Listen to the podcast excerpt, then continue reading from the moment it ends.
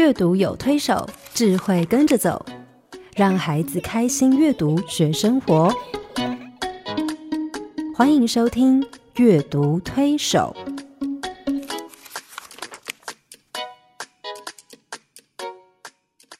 各位听众朋友，你好，我是黄乃玉。各位听众朋友，大家好，我是刘青燕，欢迎再次加入阅读推手的行列。啊，黄老师，我们上个礼拜谈到社会化跟孩子发展的关系，哈，嗯，其实我们都知道，其实孩子最早社会化的地方是从家里面开始，他从家里面去察觉到我是谁，然后从家跟家人之间的互动，慢慢慢慢去发展他的自我跟他跟别人之间的那个关系，嗯，那个互动方式其实就是一个社会化的开始。对，父母怎么看待他，怎么样去发现他的天生气质，用一个比较适切的方式带他去走社会化的这条路，嗯嗯。其实会影响到他将来成为一个什么样的人。对，还有啊。各方面的发展，各方面的发展都是，甚至啊、我们从上个礼拜提到一本书很有趣，叫《阿虎开窍》了哈。嗯就是当孩子发展为一个比较整全的个体的时候，当他将来建立自己的家，他也可以对下一代有比较好的教养的教育的方式哈。嗯所以其实家庭对孩子来说是非常非常重要的一个对成长，对每一个人来讲都很是重要都很重嗯要哈。我自己在啊、看研究图画书的过程里面，我发现其实图画书里面的创作者啊，他们在创作所有的主题里面，你知道哪个主题是几乎占百分之五十以上的比例？应大众该就是家庭吧？是就是家庭。是，所以我觉得每一个图画书创作者在他的作品里面，常常因为小孩所有的成长、发展、生活都脱离不了家庭，所以很多故事都是从家庭里面开始。而这些故事，你有时候是帮助孩子去了解家到底是什么样的概念，嗯家里面的成员是什么样的关系，嗯家有什么样的功能，然后家在他的生命里面扮演什么角色，对他有什么样的影响。有时候是在呈现孩子的家庭生活，嗯啊，他从家里面在家里面经历的喜怒哀乐各种不同的情绪嗯都有，嗯各式各样哈。对。我们其实可以透过阅读的方式帮助孩子去了解家庭，对。对，嗯。然后让他从小去建构一个比较正确的、对。比较全面性的家庭的概念。我想将来在他面对自己的家庭，或者是要建立自己的家庭的对。时候，这个成为他很重要的一个基础。是，嗯，我想呃，很多时候啦，我们可能想说，那小孩就是在家里生长啊，他当然知道什么是家庭，其实不一定，不一定，因为每个家都很不一样。那呃，可能是让孩子借着阅读，他可以看到更多好、那个家庭的本质，嗯。嘿，因为我们看到的是一个生活面的家庭，可是从本质上面去认识家庭。我记得我有一个很好朋友，他结婚以后，他觉得很无力的，就是说，他跟我说，他现在没有家庭概念，啊，没有家庭观念。哦对，那也就是说，他不太晓得说，原来一个家的啊、呃幸福是要大家来一起经营。是他以为他只要管赚钱，然后太太哦把家弄干净，哎、嗯，那就幸福就是一个人生家对，嗯可是他从来没有那种观念，说、嗯，其实那是需要很多的 effort，很多大家的努力。对，所以他也很无奈。然后我就在想，就是说，那他从小可能也没有人跟他聊过一个家庭是怎么样，他可能只是每天过日子，然后就长大。哈、嗯嗯所以我想啊、呃借着图画书呢，尤其有一些在谈家庭的，哈，那我们跟孩子共赏的时候。呃，其实就可以聊一聊，哎、啊我们家是这样，别人家是这样，嗯哈、是那样，然后到底怎么样是一个家，然后嗯家人之间应该要怎么样比较好？哎，所以黄老师那个家庭教育里面的那个学理的理论里面，他怎么定义一个家庭啊？对，那要看从哪个方面嘛。法律上有法律上的规定，就是一群人哈，嗯就超过两个以上的人，这个因着这个结婚或者是血缘的关系，嗯，然后住在一起居，住在一起，，对，然后共享资源，互相照顾，这样。那可是呢？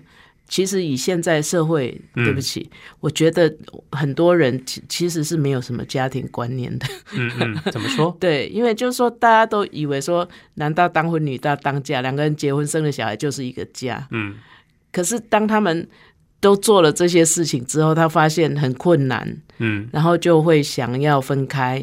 嗯好，我前几天在一个地方演讲，也是，就之后有人递纸条来问问题，也是问说，哎呀，他觉得好像跟一个木头生活在一起，很想、嗯。很想分开，嗯嗯，因为现在人寿命都很长嘛。嗯。嗯 你想 那个木头生活一辈子，对对对，然后、呃心灰意冷。我觉得我在那个问题里面听到的是一种心灰意冷，是，所以像这些事情，其实呃，我们的教育里面，我们的文化里面其实是没有什么教导，除非嗯。有一些教会真的是很用心在做这个，是。嘿嗯。让让我们不是我们唯一的家庭的观念，不是只有从原生家庭来，嗯。好、那我们呃可以去呃去思考，然后去体会，然后去创造创造你对你来讲是你最向往的那种家，嗯，对，所以我觉得呃，我我因为我自己常常在翻译这些是书哈，是你做了好多，我就觉得呃。呃，我在翻译这些跟家庭议题有关的图画书的时候，嗯。我会注意到他们的用字，对。也，就是说，嗯，他这个字在描述家的时候，他是用 home 对，还是 family？没错，你你讲那个定义，就是说，因为我们中文里面就用一个家泛指是，对，哎，譬如说我要回家，在英文不太一样。对我要嗯。回家，那那个家就是 home 嘛，对。好，它是一个有一个地方的，对。那个不晓不一定是你自己的房子，可是那是一个你可以回去睡觉的对地方，那个 home，哎，那可是我们讲家庭的时候，就是 family 嗯。啊，family 就是家人，是。其实 family 主要是讲家家人人，嗯。对。那呃，当然我们常常说 from house to home 哈，很嗯多年前我们做了一个安心成家的呃案子，嗯。那就是买房子，很多人以为买了房子就就成家了，嗯嗯，其实要让那个房子变成家，变成一个 home，还有一个很重要的，还有很多重要的过程要进行。对对，然后要让人家很高兴的回来，很想很想家，是是哈。是，那那个不是你买了房子人这些这些人可以住的人都会想家，有的很想逃家，嗯，对，所以 house 未必是 home，对，home 也未必可以成为 family。，对对，嘿。哦，那当然我们有很多的情况，就是说我们可能住在一起的不一定是所谓我我刚刚讲那个一般传统定义上的那种家人。呀，譬如说，我去美国念书的时候，我住在一个老太太家里，嗯嗯，那她是我的房东，嘿，可是她把那个房子经营的像一个家，因为他小孩都在外面，那我们就是呃有不同的有三四个学生，嗯。住在他的家里，然后我们要做家事，哦。对他他收我们比较低的房租。呀，可是我们会要 share 一些，我譬如我的工作就是周末要吸吸那个地毯、地地对吸地板，然后男生的工作比较出众哈、然后有男生就要负责帮他照顾车子之类的，嗯嗯嗯对，那我们也是要去分担这些家务。嗯那他有时候煮菜，如果他想要多煮一点，他就会跟我们讲，哎，晚上有什么东西哦，你们可不可以？有没有有谁可以回来吃？这样，那我们偶尔也会做一些东西，大家分享。其实说起来就是一个 house，嘿，呀，因为他是我们的房东，可是他经营的像一个家。是所以，像现在的生活形态，的确很多时候我们要跟我们没有血缘关系，也没有婚姻关系的人，要组成像一个家的那种生活，嗯一个一种生活，可能是一个短暂的一个短暂的时期。嗯嗯可是，呃，现在我们在讲家，好像我后来在美国念完书回来台湾，我每年暑假都会很想回家。嗯 对我大概每年暑假都会花一一个月时间，就回到美国的那一个 house 那一个家里面去住一下，是。然后去呃对去享受那种家庭温暖，并不是我台湾的家不温暖哈。所以我我要讲的就是说，我们现在讲的家，尤其对华人来讲，我们非常看重血缘。是其实，嗯，可能在现代的社会，这个也要调整一下。嘿，是，所以一个家的概念，其实、嗯呃，当然有一些组成呃元素在哈。是，呃，我常常在演讲里面问，每次讲到家庭议题的图画嗯书，我就会问这些啊、呃听众说，你觉得组成一个家有哪些重要的元素？大家第一个会提的就是血缘关系，嗯嗯，然后家里面要有成员，爸爸妈妈哈、小孩，甚至祖父母、外祖父母等等，然后要有房子，要有车子，嗯嗯。要有钱，然后小朋友会说要有食物，要吃的东西，然后接下来大家开始才去想比较抽象的部分，叫做哎。可能这个家里面要有爱，对。然后彼此尊重、接纳对。啊，然后等等关心关心嗯。哈、等等。那其实呃，我想每个人对家的概念，大概还是从具体的 home 或者是嗯嗯房子、house 开始哈。但是真正家的定义，真正的定义在那里吗？我呃，其实很喜欢一本图画书哈，这本图画书。直截了当，书名就叫做《一个叫做家的地方》。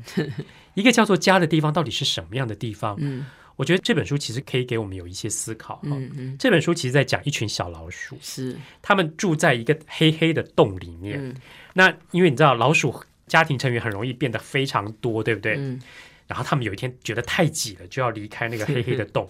那我们看到那个画面，就是当他们离开那个黑黑的洞的时候，才发现原来他们一直住在一个床垫的里面。嗯，于是他们决定要去找一个更大的家，容纳他们的成员。这些老鼠很会生啊，是啊，老鼠非常会生，所以但是他们又不习惯太亮的地方，就开始找一些东西套在身上。嗯。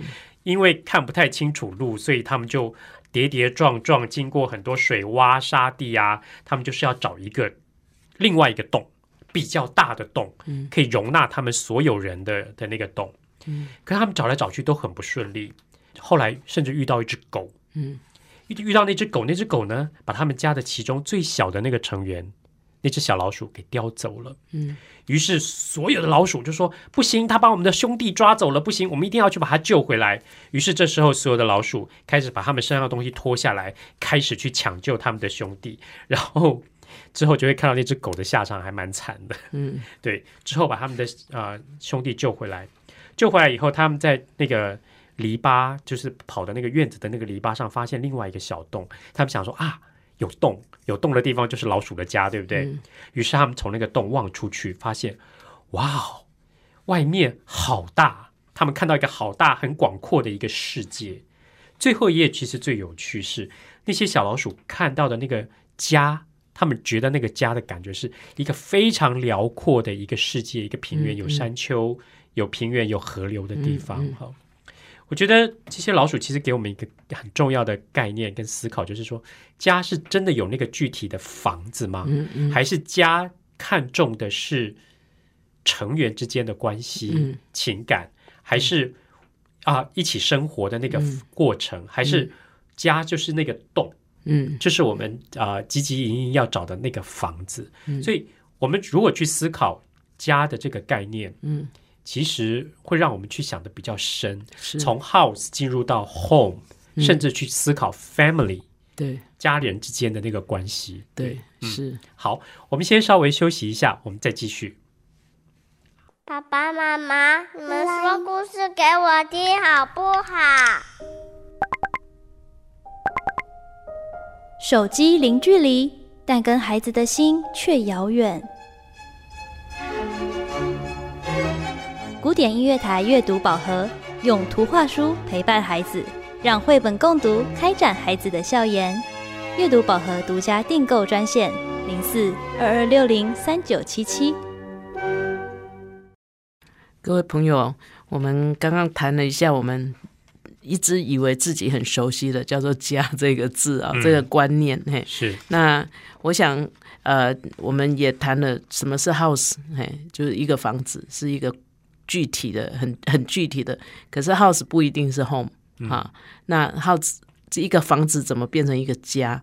他要有人嗯住进去哈、是，那住进去了，是不是就家人呢？啊，好像也不一定哈、嗯如果互相都很冷漠，哎，也不关心，也呃也不不在乎太彼此，对方，对对，那其实也很难成为是一个 family 啊、嗯那当然，对华人来讲，family 我们的家族的观念，尤其呃华人很重视血缘，是，所以我们总觉得说，哎呀，这个呃什么亲不亲故乡水啊，那个对，就是说呃，我们对那个呃血浓于水哈这样的一个观念非常的深刻。是，那呃，以至于我们常常忽略了，因为血缘是一种天生的东西，是，你不需要刻意去经营的，嗯，所以我们就会忽略了这个呃，就是说。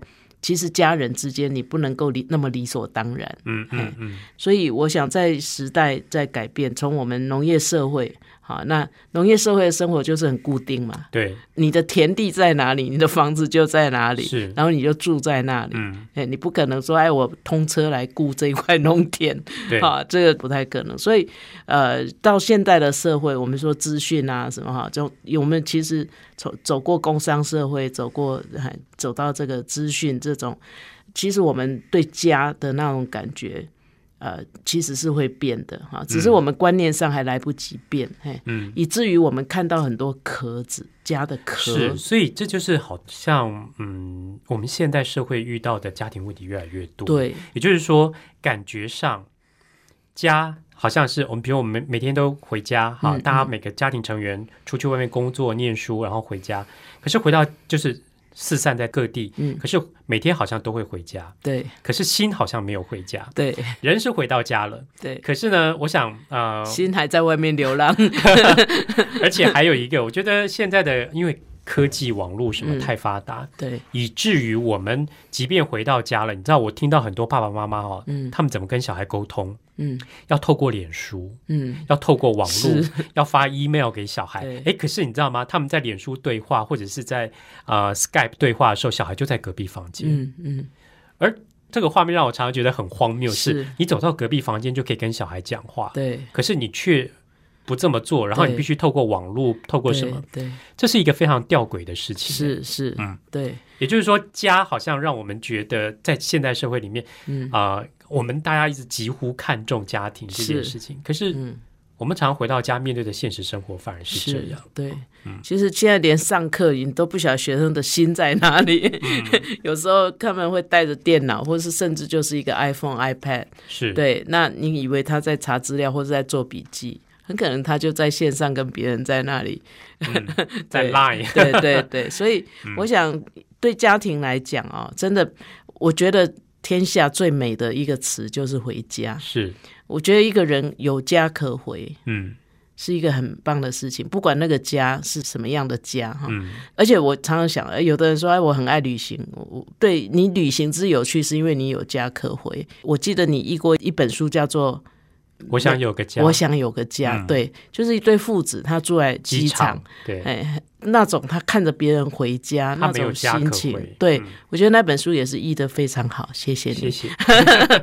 嗯。所以我觉得，呃，我们要重拾那个家庭的价值跟概念的时候，嗯，其实我们要回到我们去思考 family 对。这件事情对我们的意义。对。就是说家庭成员之间的关系，我们不是住在一起在一个 home 里面，对对。而是我们要真正成为 family。对对。要有互动，是，嗯，所以我觉得，嗯，图画书可以帮助我们思考这个。对啊，尤其最近有一本很棒的书，哦，我好喜欢这本书哦。这本书非常棒，因为那封面哦看起来就像那个梵谷的星空那个诶某一幅画，它的书名就叫《停电了》。啊，停电了跟家有关系，是是有关系的。而且他得到二零一二年美国那个凯迪克的银银牌银牌奖，嗯。凯迪克奖就是图画书的诺贝尔奖。啊。嗯。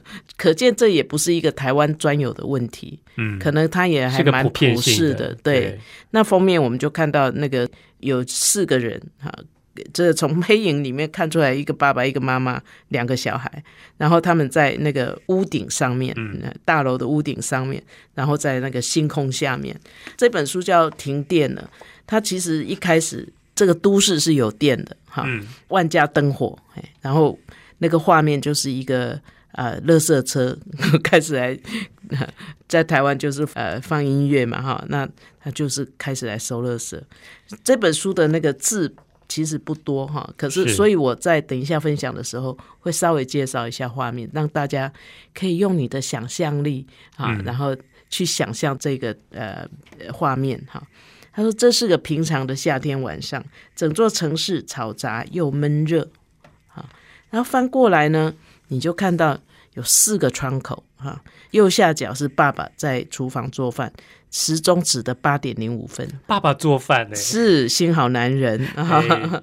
然后呃，左下角是妈妈在上网哈、右上角呢是姐姐在讲电话，啊左上角呢是一个妹妹，她爬在那个柜子上面在拿一个东西哈、接下来她说家里面每个人都忙东忙西，那我们看到是那个妹妹已经爬下那个梯子，他手上拿着一个 game 哈，一个游戏戏盒，对对，哦。然后他去找姐姐，姐姐在讲电话嘛，就很不耐烦的跟他说出去，啊，他就下楼去找爸爸，爸爸说 sorry，因为大家都没空哈，妈妈在上网哈，所以这个妹妹只好又爬上楼梯，然后呢，因为那个游戏盒是要大家一起玩的，玩。所以他没人跟他玩，他就看电视，变成电视儿童就这样产生的哈。对，就在这个时候停电了，啊！然后我们再翻过来这一页呢，整个都是一片漆黑。然后小小美眉就当然可能有点害怕，就大叫妈！哈，然后妈妈就拿着手电筒上楼照着她哈，然后爸爸也上来了，姐姐也上来了，可是他们什么事都不能做，因为没有电 哈。整个城市黑漆漆又静悄悄的，没有一点声音。后来他们既然点了蜡烛，就开始玩那个手影游戏，哈，连猫也加入他们的游戏。可是呢，屋子里很闷热，让人坐不住，所以呢，妹妹就建议说：“哎，我们可以到这个顶楼去吗？”阳对，嗯阳台上，然后他们就沿着楼梯往上爬，爬上顶楼。看见了，就是我刚刚讲封面的那一幅哈，满天星光。对啊，这种在都市里面啊，只有停电才看得到，，对要不然光害很严重。，对，嗯而且真的可能这些人都很久没有看星星了，是啊，看到的星星都是透过荧幕的哈。对，而且不止他们家，还有一大堆人，星空下非常热闹。我们向每个人招手，听见下面也传来声音。可是你也想哦，这些邻居他们可能从来都没有打过招呼，因为大家回家就回家了。对，反而在阳台上可以打招呼。是嗯，所以他们又沿着楼梯往下走，就来到大街上。他妹妹就说：“赶快来呀、为什么呢？因为街上也很热闹哈。嗯那卖冰淇淋的小姐还很我最喜欢这个，因为冰淇淋免费啊。对，然后不用钱，然后有情侣在那里弹琴唱歌哈，然后小孩在玩水，然后大家都很开心，没有人在忙。可是呢，当电力恢复的时候，哇，生活终于要恢复到正常了啊！那爸爸呃也回到厨房，他去把时钟重新设了一下。妈妈回到电脑前面，姐姐开始又在拨电话，然后妹妹呢要看到电视，然后她忽然看到那个墙上的开关，她说：“可是不是每一个人都喜欢正常 啊。是妹妹去把开关关掉”了，，对，所以他们只有他们家现在没对然后呢爸爸还夸他说：“亏你想得到哈。”是啊，然后所以他们全家人聚在一起玩那个游戏盘，对，把嗯灯关掉，哈，点个蜡烛，嘿，对，终于可以玩游戏盘了。那我看到这本书的时候，我真的觉得说，哇，真的好开心哦！因为嗯我们平常有时候也觉得好像。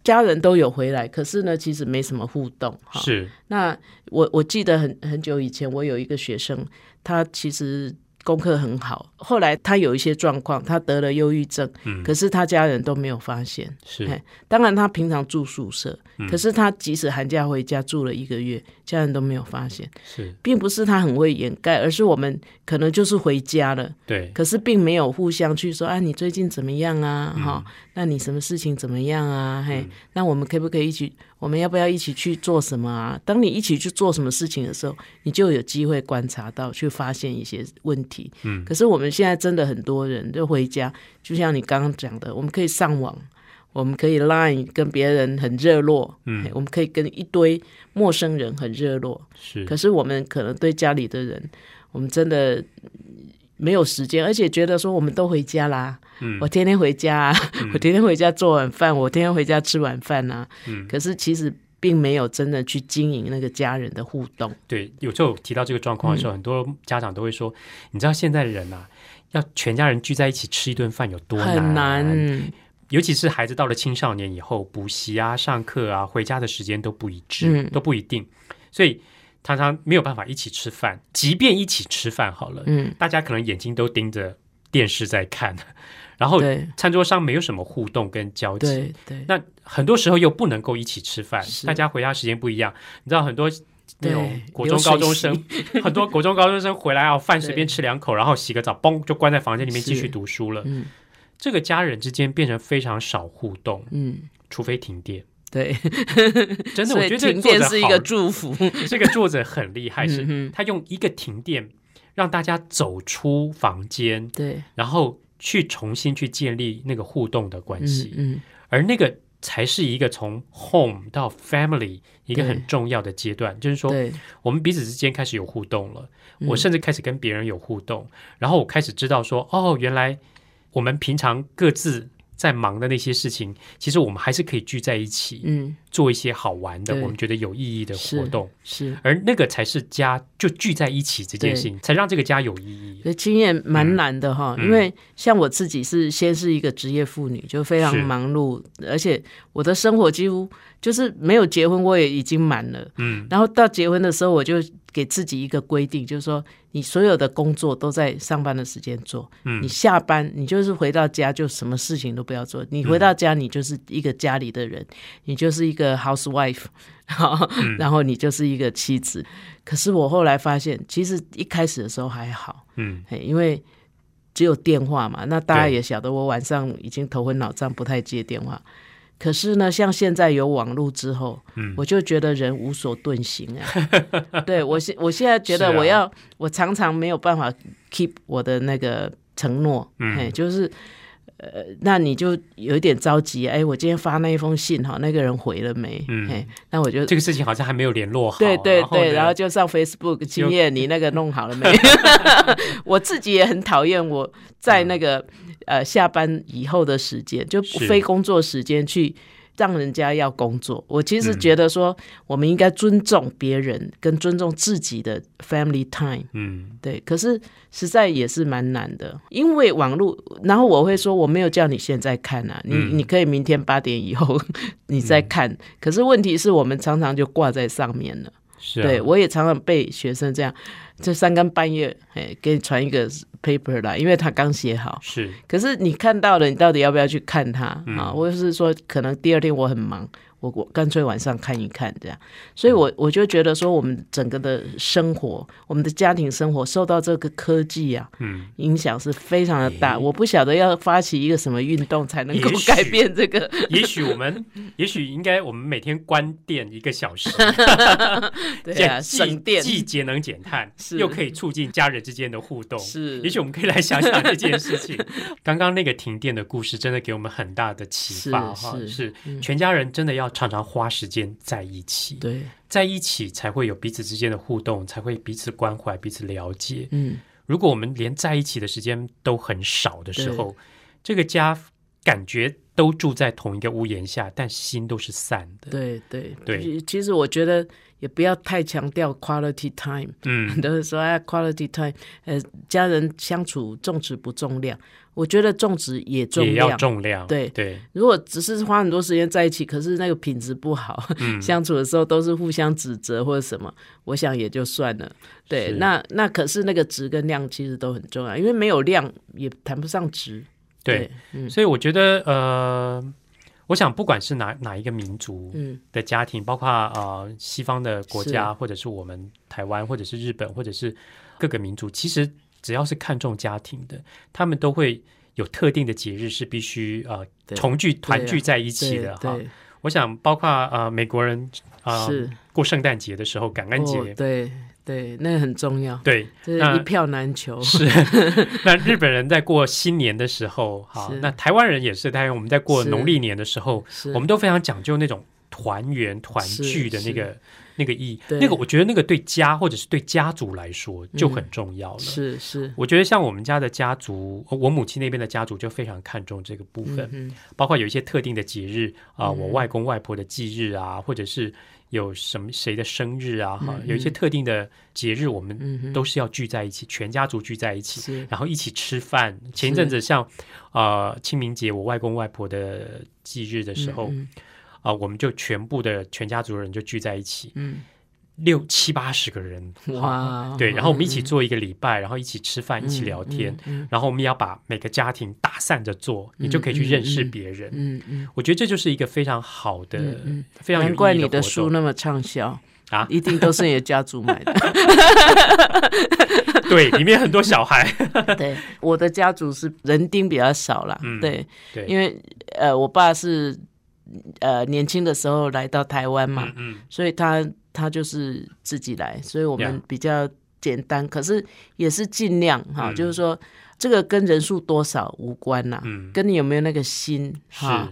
然后说真的，呃，一代接一代，如果你没有利用机会制造一些这种场合，是其实大家都不认识了，搞不好他们两个是同学都不晓得，都不晓得，对、啊，所以我觉得嗯。呃，我我其实还蛮感谢我们，我们有一个传统的节日要过，哈，嗯，叫做新年。是，对，新年其实让我们可以团圆，嗯，而那个团圆的意义其实就是家的意义。是，家人间如果没有在一起，其实就会失去很多这种啊、互对动啊、对了解关系。其实我们在美，国念书的时候，我有一阵子也觉得圣诞节是最悲惨的日子，怎么说？因为那时候我也还没信主，然后没有教会生活，嗯然后。同学都回去团聚了，然后我们就这些孤魂野鬼 在冰天雪地里面，然后在那里就想家对，啊，所以我就那时候就觉得，呃，对，所以我后来自己在一些节庆的日子也会去想到那些嗯，他可能没有家或是暂时不能回家的人，是对，对，所以我其实很喜欢一本图画书，它就叫《团圆》。嗯。它讲的虽然是过年新年的那个背景的嗯团圆，可是我觉得，因为它是一个小家庭的团圆，我觉得我们可以把它放在我们现在的家庭来思考。嗯我们是不是每天有一点点团圆的时间？嗯，因为每天吃饭一个小时，全家人就要在一起，嗯，关手机，对，关手机，那就好好的在一起吃饭、关电视，聊天，对，把电视这些东西都关掉，然后或者是每个礼拜。你有没有一段时间是全家人可以在一起？我觉得《团圆》这本书虽然它有新年的背景，但我们可以放在我们现在的呃每一天的日常生活里面去思考。嗯，那这本书写的非常好，而且非常动人。念来听听吧。好，这本书叫做《团圆》，是信宜出版社出版的。故事里面的小女孩，呃，她的爸爸在外面工作，在外地工作，每年只能回家一次，而那一次呢，就是过年。嗯，然后今天要过年了，今天呢，妈妈和我都起得特别早，因为爸爸要回家了。嗯，我远远的看着他，不敢走近。爸爸走过来，一把抱起我，用胡子扎我的脸。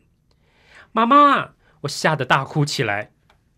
爸爸说：“你看我给你买了什么？”爸爸赶紧去掏他的大皮箱，哇，好漂亮的帽子啊！妈妈也换上了爸爸买的新棉袄。吃过中饭以后，爸爸对我说：“走，跟我去剪头发。剪了头发，明年就会顺顺利利的。”我坐在椅子上等爸爸。哎呀，镜子里的爸爸越来越像以前的爸爸了。接着，他们开始贴春联，准备过年。你知道，过年有一些呃家庭家族的习俗是过年他们要包汤圆，团圆的意思哈。是那你知道包汤圆有时候是包水饺，像我们是家就会包水饺是啊，或者是包汤圆。那通常都会在里面藏什么？对 一个枣子或者是一块钱，会藏一个小硬币，对不对？是那个是 lucky coin，就是你吃到那个东西就会带来好运哈。于是他们开始包汤圆喽。爸爸把一枚硬币包进汤圆里，谁吃到它啊，谁就会走好运呢。这天夜里，爆竹声噼里啪啦的响个不停。我靠在爸爸妈妈中间睡着了，迷迷糊糊的，我听见爸爸妈妈在轻声的说话。他们说呀说，说呀说。第二天一大早，妈妈就端上了热腾腾的汤圆，爸爸用汤匙喂给我吃。突然，我的牙齿被一个硬硬的东西咔了一下，我大叫起来：“好运币，好运币！”耶！爸爸说：“毛毛真棒，快把它收进口袋里，好运就不会跑掉喽。”爸爸比我还开心呢。妈妈给我换上新的棉袄，我们要去拜年了。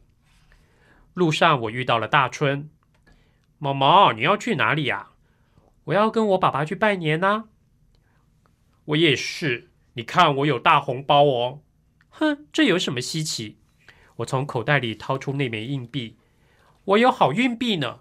我爸爸包在汤圆里的，给我吃到喽。大年初二，天气阴沉沉的，要下雪了。一大早，爸爸就忙了起来，他补窗户、刷新的门漆、换新的灯泡。哎，家里一下子变得好漂亮哦。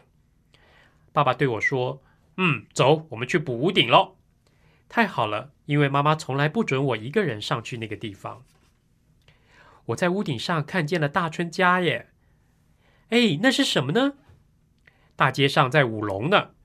爸爸直起身子看着远处，在哪里？在哪里？我也要看。我使劲的踮起脚尖，爸爸让我骑到他的肩膀上。这会儿你看到了吧？我看到了，他们过来了哟。大年初三下雪了，雪下的好大好大。下午雪终于停了，大春他们来找我玩。我们在院子里堆了一个大雪人，然后开始打雪仗。天快黑的时候，我才回到家，一摸口袋，啊，不见了！我的好运币不见了！我冲到院子里，院子里全部都是雪。我的好运币在哪里呀？毛毛，别哭，我再给你一个，看这个跟你的好运币一模一样的。爸爸摸出一个硬币，我不要，我不要！我一边哭一边叫，我就是要我原来的那个。晚上我难过的爬上床，脱下棉袄的时候，咔，有个东西掉在地上了。硬币耶，我的好运币！爸爸，你快来看，好运币没有丢，它一直在我身上呢。那天夜里我睡得特别香，早上一起来，我就看见妈妈在为爸爸收拾东西。爸爸今天要走了。爸爸很快的就收拾好了，他走到我身边，蹲下来，用力的抱住我。他在我耳边轻声的说：“下次回来，爸爸再给你一个洋娃娃，好不好？”不要！我拼命的摇头。我要把这个给你。我把那枚握了好久的暖暖的硬币放在爸爸的手心里。这个给你，下次回来我们再把它包进汤圆里哦。爸爸没有说话，他用力的点点头，搂着我不松手。哇，很感人好哈，温馨，是因为其实对这个家庭来说，爸爸他离开家到外地工作，每年只有这三天可以相聚，是，所以他们在一起的时间并不多。嗯可是那个值非常好，嗯而且他们非常看重这件事情。所以我我想，我们刚刚一直提到家人之间其实在一起这件事情很重要，这是家的意义。对，如果我们没有那个在一起的时间，其实就像这个小女孩第一眼看到她爸爸，吓到了，吓到了，满脸胡子哈，嗯。然后几乎不是她印象里的那个爸爸，对。因为他们没有常常在一起。对，所以如果常常在一起的时候，其实那个情感连带会很紧密。嗯，然后我们也比较知道说家人之间的需求、嗯需要是什么，是。适时可以提供协助跟帮助哈。嗯。然后我们可以关心对方，所以团圆这件事情，从这个故事里面我们来看，其实如果我们每个每个家庭每天都有一点点的时间团团圆。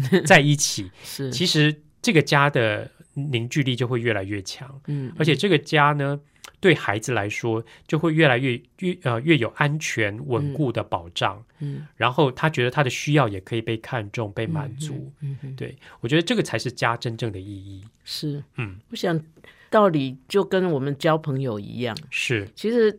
呃，有一天我的那个博士生就在讲说，他的学生嗯呃问他说：“老师，你跟师丈结婚十几年，现在就像朋友啊？”他说：“是啊。”嗯然后那个学生就觉得他只像朋友啊，那当然对这个师母来讲，他就觉得说，其实夫妻之间到最后能够像朋友是一个很很好的事情，很不容易的事情啊。是就是说，呃，我们常常如果能够。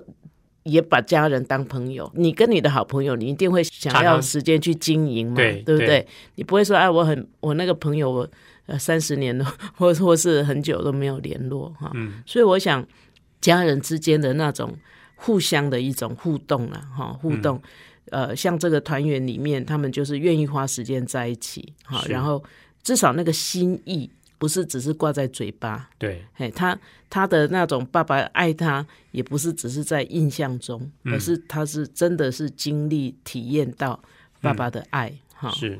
那呃，其实我们在讲家的时候，其实家真的很多东西的，哈，不是只有一个人。那我们通常也是从可以从很多的方面来看。我很喜欢有一本书哈，嗯，它书名就叫《家》哎，是啊，你看图画书创作者这么处心积虑的要帮助孩子去了解家对是什么样的样子跟意义。是啊，他他这本书它的版本很大，嗯啊，然后也是一对夫妻他们做的。其实我觉得它也有一点点像图鉴，它其实没有故事。对，嘿，可是我第一次看了以后，我就觉得啊，这这简直就是一本家庭概概论论。我也是对这么觉得。是，嗯然后它第一页它的标题就是“千家万户”啊，有些人家常欢笑，有些人家爱看书，有些人家很亲热，有些人家能分享，有些人家爱吼叫，有些人家推推又撞撞。哈。嗯，也就是他其实千家万户就在讲家庭有很多不同的样貌，是。每有的家就是常常欢笑，有的就是每都都是在阅读哈，嗯有的就是吵吵闹闹哈，然后在一页就是有乐有苦，也是是每个家庭生活没有一直都是在呃天天天蓝嘛哈，嗯。那就说有些人家谈得来，有些人家爱胡闹，有些人家抢玩具。有些人家能互助，有些人家怀希望，有些人家拥抱在一起。好，有 有些家庭是很很热情的。然后接着呢，他就讲到我们刚刚讲的那个 house，嗯，就千家万户住哪里住，每个家住的地方都不一样。嗯。然后呢，也谈到大家庭跟小家庭，好、有的家真的是成员很多，，对，那有的家呢，即使是一个妈妈跟一个女儿，她也是一个家。对，而且还是可以很快乐的。然后接下来他就谈爸爸和妈妈，啊，也是我们讲的家庭角色哈，嗯，姐妹和兄弟家庭的角色哈，每个家的气氛不一样，是。爷爷奶奶啊，所以他整本书哈其实非常的丰富，那图画也很多。其实就像一个家庭概论的对，我觉得这本书就可以让孩子去看见家庭的样貌。对，而且最棒的是最后一页，嗯，四处看，你看到一个真理：世界可以结合在一起，天下的弟姐妹兄弟，天下的爸爸妈妈，我爱你们大家。所以他把那个家的概念放到全天下去是了，是，天下一家的概念。对对对，我觉得很棒。嘿，对，所以我觉得其实家的概念并不是像我们平常想的那么狭隘。对其实这本书其实帮助孩子把那个家的概念打开来，对而且他去看到世界上各种不同的家庭的样子、对成员组成的元素，虽然都不一样，可是都是家。对，就像我们每个人都不一样，可是我们都是人。所以这本书真的就是一个家庭概论。对其实从这本书哦，好，我们就可以从这本书开始，那好好的来了解研究家庭哈。是那下个礼拜呢，我们就好好来思考一下家庭的功能到底是什么。好，今天的节目就到这里告一个段落啊、我们来听听看黄老师有什么小叮咛。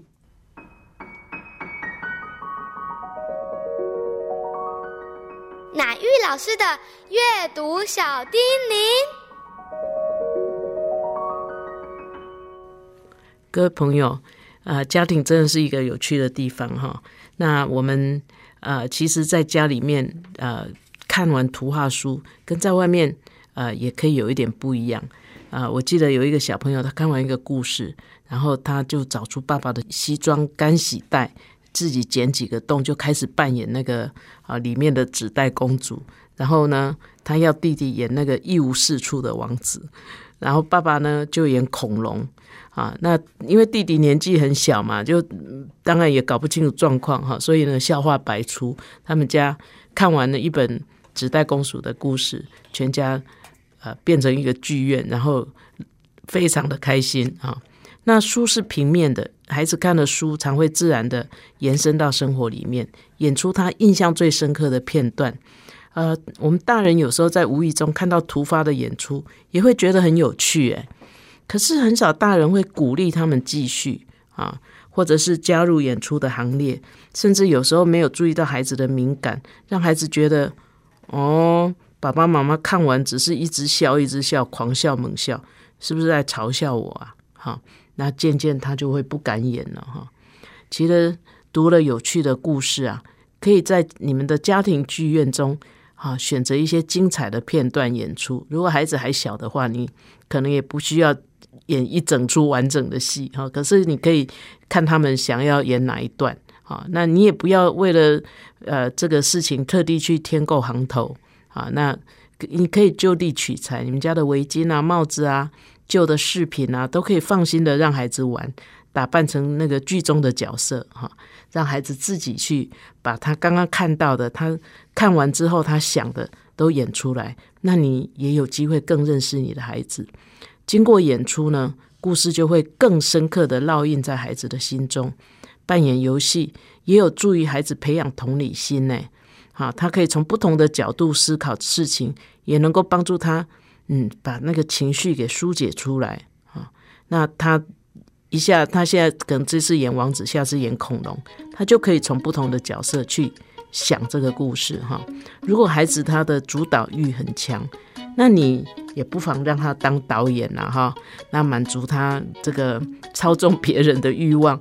也许他在演戏这件事情上面，他可以主导；那生活上或许会少一点跋扈的倾向。本节目由 FM 九七点七台中古典音乐台制作播出，邀您一同享受阅读，丰富孩子的生命。如果你对这个节目有任何想法、建议，我们都很欢迎你在 Apple Podcast 留言打分评星，也邀请你订阅这个节目并分享给身边的朋友。感谢您的收听，我们下集再见，拜拜。